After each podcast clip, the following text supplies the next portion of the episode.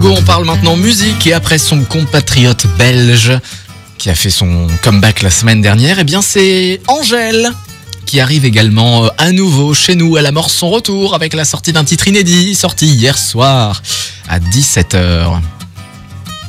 On va l'écouter? Eh bien bien sûr qu'on va l'écouter. Ah, Alors. bah ça c'est une bonne nouvelle. Elle revient après euh, trois ans, trois ans après le succès euh, de Broll, son dernier album, certifié double disque de diamant. Bruxelles, je t'aime. C'est comme ça que s'appelle la chanson. Euh, dans ce titre, Angèle chante son amour pour sa ville natale. Elle, est- elle a été écrite pendant le confinement et c'est en se rendant compte en fait bah, qu'elle allait devoir rester loin de Bruxelles pendant un bout de temps que cette déclaration d'amour est née.